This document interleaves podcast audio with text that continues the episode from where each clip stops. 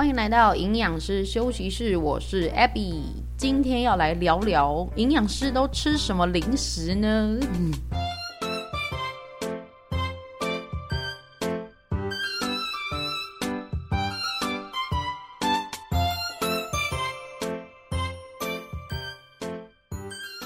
？，Hello Hello，大家最近好吗？那个时间过得也太快了吧，二二八连假都已经过去一周了，然后。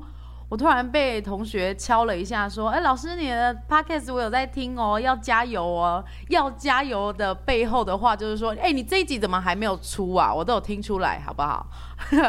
稍微偷懒一集就被发现，对啦，真是不好意思。那个上一周突然有一些插件，忙碌了起来。本来我也有要录，哎，其实我有录一个九到十分钟的。”算是心情节录的那种感觉，但因为就断断续续的录，觉得好像没什么重点，于是呢，龟毛的我就把它删掉了。呃，我真的很期待有一天可以在这个频道里面瞎聊天，不要再让我造成那么大的压力了。这需要一段时间适应跟面对，解放自己。好，如果我在现实生活中有认识我的人的话，我应该没有办法想象我在。空中居然是这么严谨的人，就是还是有反差很大的感觉，有没有？有没有留言跟我说？说到留言这件事呢，我实在不得不说，听众们的鼓励是很重要的。拜托你要留言好吗？我这样稍微被刁一下，稍微那个被留言啊，我那股动力又会回来，不然就会觉得说，啊，做这一集也不知道是做给哪几只鬼听的，然后。就因为自己做的很认真，总是希望有一些人可以跟我互动嘛。那我很感谢说，我真实生活中的一些学生啊，我们都会每个礼拜会见面的啊。其实他们都有在听，或者是上礼拜有一个舞蹈的活动，然后也是一个我不太有印象的学生。但是他就是来上我的舞蹈课，然后他特别跟我讲说：“老师，我要 follow 你的粉丝团，我觉得你讲的很棒。”然后我也觉得哦，好感动哦。可是我这一期还没录哎，就 那一股动力，反正就是会回来。拜托大家要给我加油打气好吗？然后你们的提问都会是我很棒的发挥素材，所以不要吝啬。虽然呢，每次我看到一些问题呢，可能会稍微火要起来了，但是我就会用 bright side，用那种。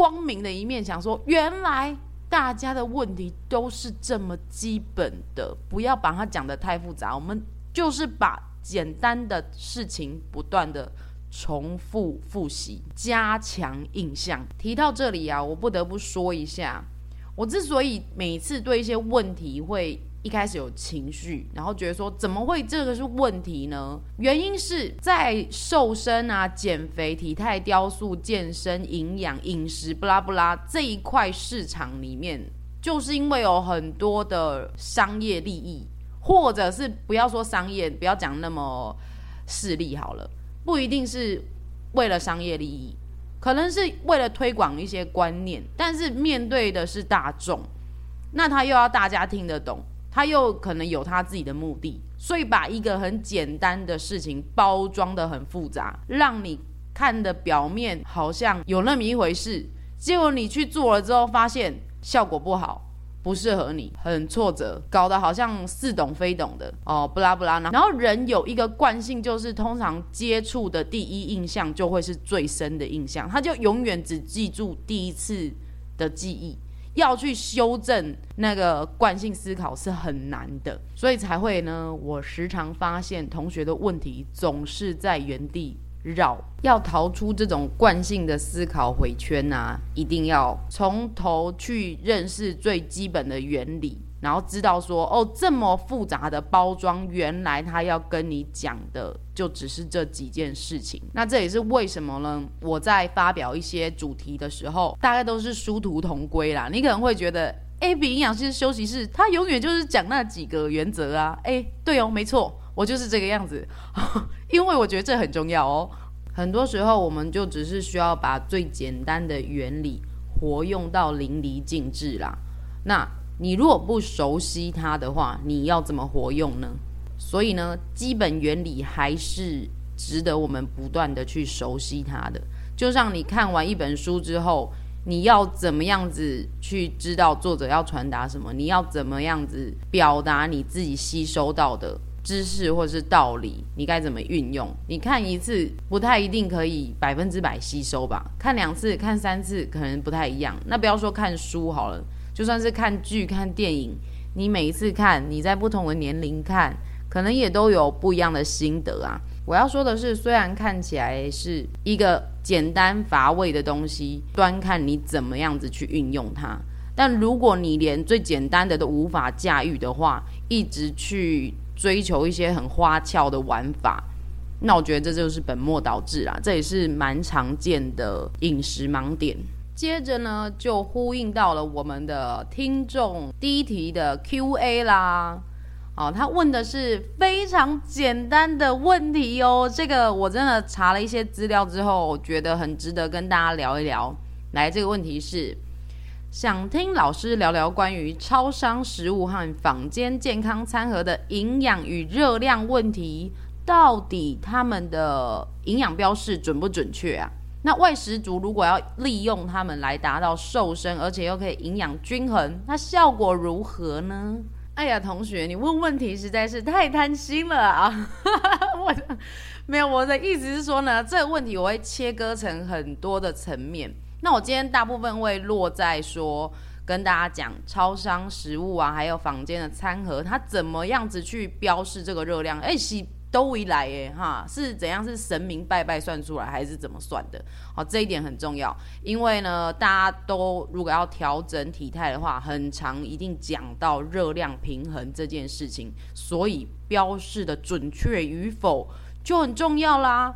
那他后面问到说，要怎么样达到瘦身又可以营养均衡，这个比较牵涉到个人需求的部分呢，就比较难回答了。好，所以我今天着重在前面的。整理给大家，在聊这个热量标示之前，我们一定要先知道什么是热量。哎，嗲嗲的供热量，热量究竟是什么呢？大家知道热量的单位就是卡路里啦。那它最早的定义啊，就是说把一 cc 的水，它温度提高一度 C 的热量叫做一卡路里。你一定要先知道这个定义，因为。才能够去解释说后面怎么算出食物的热量。好，那我顺便再提一下哦，刚才讲到的提高水的温度一度 C，这个叫热量一卡嘛。那因为卡的热量呢实在太小了，我们平常需要的热量都是上千万卡的，所以呢，常用的这个热量单位其实叫做大卡。你可能在这个英文上面会看到它的缩写叫做 KCAL，那卡路里就是 calorie，那如果是加个 K 就是 kilo，就是千嘛，所以是千卡，也叫做大卡啦。那有一些地方它标示也许会省略，有一点算是约定成俗的表示啦，就是说 CAL 或是 KCAL 都可以。啊，就不用太在意这个小细节哈，小细节而已。那么关于算热量传统的方法呢，早在这个十九世纪那个时候啊，它其实就是烧食物，直接把食物给烧了，然后看它可以把这个水温提高几度，以及这个食物的原料它被烧掉多少，再把它推算出来，到底这个食物释放了多少的热量，就是按呢这么简单。啊，不过呢，这种算法其实是存在一些瑕疵的。比如说呢，我们知道膳食纤维，它虽然有被标示热量，但其实人体并不会把膳食纤维的热量拿来用，它最后是会被排出来，而且甚至是会被小肠的一些微生物所利用，并不是真的会变成你身上的热量。好，那再来就是说，其实它一切都是没有考虑到人体吸收的一个状况嘛。所以呢，这就是这个做法的限制啦。那后来的热量算法呢，是一个叫做 Atwater System 的方式间接去得到的。这也是一个比较大宗使用的方式。那它主要用的是原料的三大营养素再去推算得到。不过呢，当然每个方法它一定有它的限制跟优缺点。我们只能尽可能的降低它的误差值，然后知道说原理是怎么样。哦，那如果对这个系统有兴趣的话，它的英文拼音是 A T W A T E R，哦，什么阿特沃特。如果去查的话，你会发现真的是很复杂。我不是学什么生物力学啊，什么化学有的没的，所以我看了也是头很痛。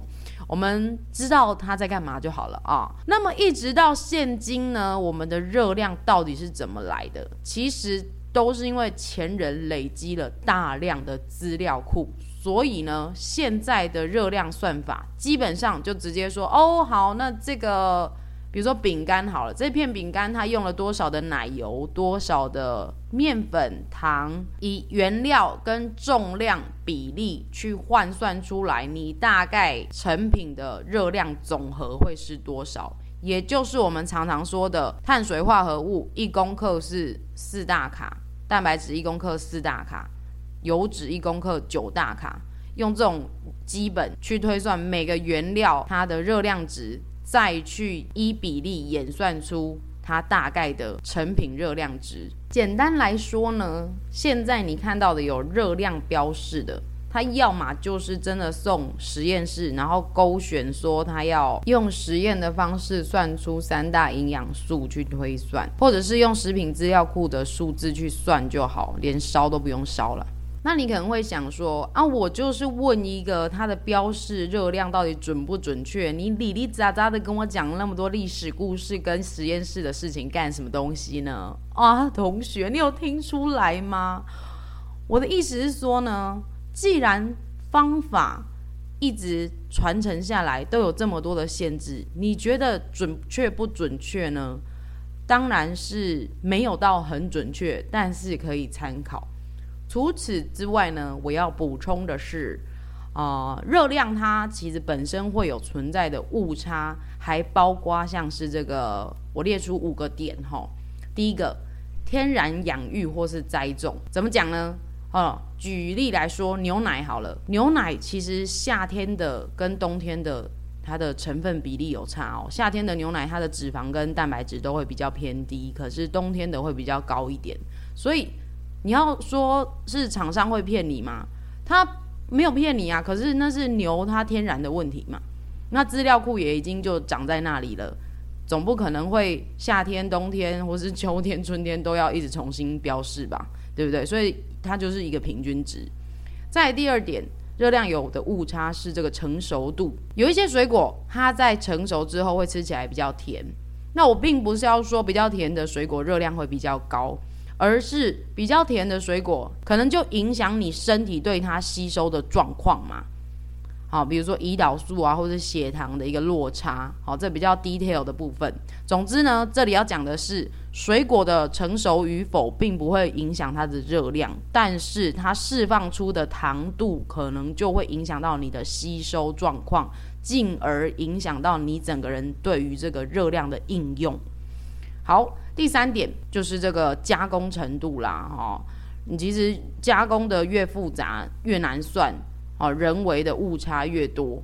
你知道在那种大工厂里面啊，他们虽然说研发出了一个食品，一开始是实验室里面可能小量制作是长这样，可是到了真实的状况的时候。可能师傅是整袋的三十公斤的糖倒下去啊，还是会沾到锅子上啊，还是说不同的人怎么样，就会有一点小小小的误差了。我们不能说是很多，可是难免不会精准嘛。好，这个是加工的部分。那再来就是第四点，计算。好，计算上面呢，可能又要碰碰到人，好，所以人为上面也会有误差。然后最后一点就是吸收，因为人存在着个体性的差异，他吃一百大卡跟你吃一百大卡得出来的结果绝对不会是百分之百一样的，好不好？每个人的活动度啊、基本的基础代谢率啊、摄食产热效应啊，每个人是不一样的。男性、女性啊、老年、青壮年、怀孕期，哦，对热量的运用也许都会有些许的不同，所以就是跟吸收也会有一点关系啦。好，所以总结一下，我刚才讲的热量会有的误差有五点：第一个，天然养育栽种；第二点，成熟度；第三点，加工；第四点，计算；以及最后一点，吸收。可能有我还没有列出来的状况，但我觉得大方向应该就是这几点呐、啊。那我讲那么多呢，就是要回答这位同学的问题喽。你有 get 到吗？好，要记得留言告诉我你有没有 get 到。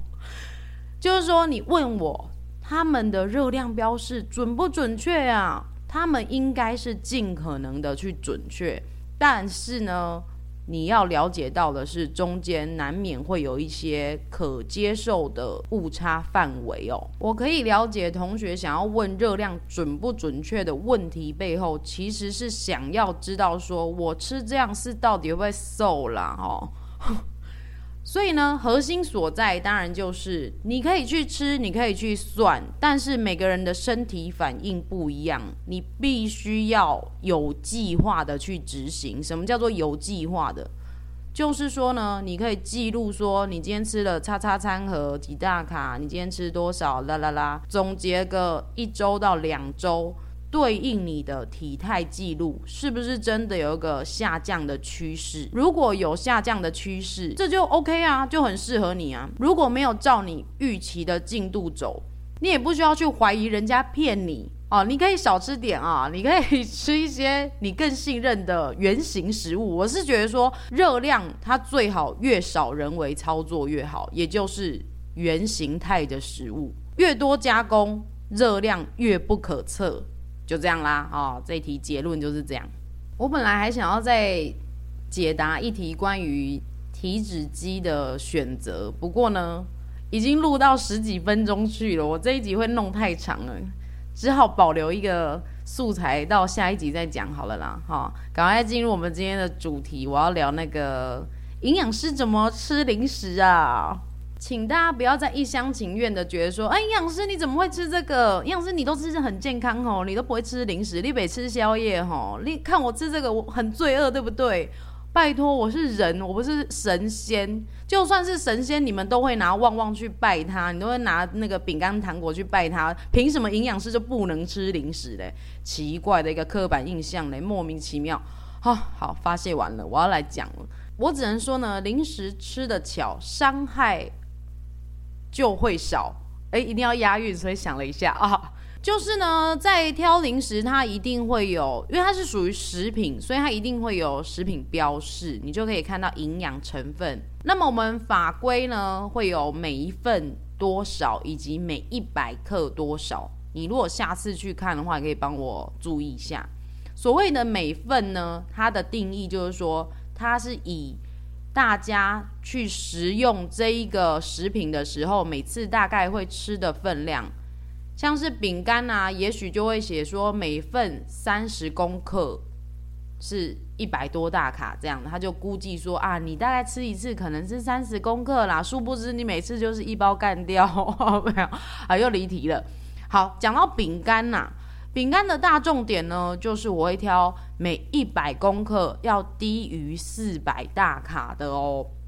那如果呢，要高也不要高于四百五十大卡，这代表什么？这代表说这个饼干它一定很油哦。我们要回顾一下三大营养素是不是？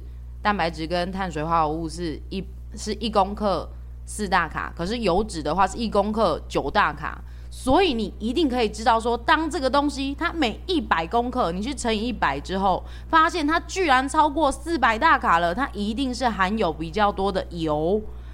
我不晓得这样叙述你有没有听懂我要讲什么，但我已经无法更简单了。同学，请你自己去领会，不然你就是给我硬记下来了啊！一百公克，我推荐四百大卡以下的饼干，每一次当然也是要注意，就是吃个可能。三十公克就好了。如果真的对重量没有任何概念的，你就去买一个电子秤，拜托，现在线上订购也没有多贵。去知道一个食物的重量呢，会加深你认识食物这个学习，去熟悉它，这是蛮关键的啦。我很多的学生在上课的时候总是很模糊，但一旦他自己有去称重之后，一切都好像点了盏光明灯一样呢。那我这边常吃的大概落在一百公克四百多大卡的名单有什么零食呢？有这个旺仔小馒头，还有谷片。虽然我本人常常跟大家说不要吃早餐谷片啊。但是早餐谷片其实是我的零食啊，直接爆料，营养师在偷吃，还叫我不要吃，怎么样？怎么样？我们两个有不同需求，你凭什么要指点我啊？好，反正呢，讲回来，早餐谷片它的那个每一百公克的热量其实是算是低的。如果你要把它归类成零食来吃，但是我不建议你把它当成正餐来吃。所以，我们今天讨论的议题就是不一样，请不要那个模糊焦点啊。好。哎、我刚才讲什么啊？小馒头，然后早餐谷片，还有这乖乖也可以。那个爆米花，好不好？爆米花你也可以看一下。那其他像是洋芋片啊，什么起司条，什么起司棒哦，奇多啦，奇多棒我超爱的，可是它热量很高哎。还有什么苏打饼干，其实也是哦。齁，你下次去逛超市的时候，可以好好的站在零食柜那里研究一下，然后 就买一堆。我刚才讲的都是一些甜的口味，那咸的口味我会吃这个，我会直接嗑瓜子，诶，就是那种带壳的葵瓜子。为什么你知道吗？因为它就小小的，它很小很小，所以你每次那么辛苦就只能吃一点点。那其实我们吃零食也只是要消磨时间、解嘴馋。你如果花很多时间那边弄那个壳的话，其实就真的有。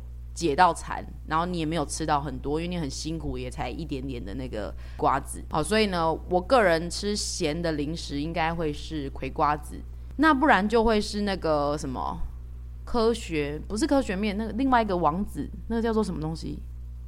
模范生呐、哦，对，另外一个叫模范生，我比较喜欢模范生。为什么你知道吗？虽然它每一百公克的热量其实也不低，但是它有个好处是它非常的小，它帮你切的小小小小的，所以你就要一直去眯，一直去眯一点点，延长你整个吃零食的时间。所以这里就有个重点了，如果你的零食啊，它是非常小颗、非常小条的。它可以延长你整个进食的时间的话，以至于你已经满足了，你就不会吃太多的程度。那么这个零食呢，我也会给它打一个不错的分数喽。那么接下来呢，就是我不会吃的，但是大家可能会觉得 OK 的零食，像是比较有蛋白质的这个鳕鱼香丝，我觉得也 OK。好，那。再就是牛肉干啊，猪肉干，这个就没有很 OK 了，因为它比较扎实，然后它有裹一些，就是它会去涮一些蜜汁或者是酱，所以它的热量其实是真的很高，然后又扎实的关系，吃个一两口可能就已经破百大卡了。所以牛肉干、猪肉干我不推荐，但是鳕鱼香丝 OK。不过这一类的腌制肉品啊，就要小心钠含量是蛮高的哦，好吃了会。筋歪歪呢，会肿肿的哦，然后又会很开胃，好咸的会比较容易开胃，要小心分量啊。那接下来就是一些烘焙的面包啊，或者是小蛋糕，其实大原则也是一样。你想要单位热量比较低的话，你就要选择比较蓬松的那一种。其实我本人常吃的这个小蛋糕、小面包，就是超商买得到的那个哆啦 A 梦小蛋糕，以及那个。爱心小面包哦，它一个都十五块钱，小小一包，然后很多小爱心，有没有？它就很蓬松，然后你会觉得说，哎，那个那个不那么不健康，营养师怎么会吃这个？啊，我们今天不是就要聊零食吗？我当然就是选很经典的不健康。我如果说我零食在那边嗑胡萝卜的话，谁信啊？鬼才信啊！好，谁要听呢？所以呢，我就据实以答。我本人最爱吃的就是超商买得到的，二十五块钱还是三十块钱？反正就哆啦 A 梦那个啦，大家应该看得到。它的好处就是很小颗啊，所以我的原则都很，大家有 get 到了吧？很明显呢、你第一个你体积就小小的，可以拉长你一直眯的时间。然后第二个它要蓬松，第三个它单位热量要比较低一点。之前说每一百公克要四百大卡以下，如果落在两百五左右，那是最好。好，所以这个是。烘焙食品的部分，那像是那种什么气质蛋糕、布朗尼呀、那个就真的比较母汤了，那没有办法吃几口，一下子就爆炸了。好，最后我要讲的是这个饮料的部分。好了，其实饮料我就完全就不会喝，除非可能是生理期前，还是心情特别低落，有特别的需求才会去喝饮料，不然呢，喝饮料就没菜耶。喝一两口就两三百大卡去了，而且还会觉得虚无缥缈的，好像没有得到什么。我只能说，你如果要控制热量，千万不要用喝的，用喝的很快就没了。这跟来配刷卡一样快，好不好？钱很难赚啊，热量也是哦。始终要用这种方式来提醒你，好不好？大家要记得收听，并且要给我留言、按赞、给爱心。好，为什么要讲这个？因为我已经要结尾了，累了，累了。期待大家在我的 Podcast 底下给星评分、留言，或是到我的 IG 在文章底下互动，或是私讯给我发问也 OK 哦。哦，你的回馈都会是我制作的动力，也很欢迎将我的频道推荐给需要的朋友。那我们营养师休息室就下周见了，OK 啊，说好了，拜了。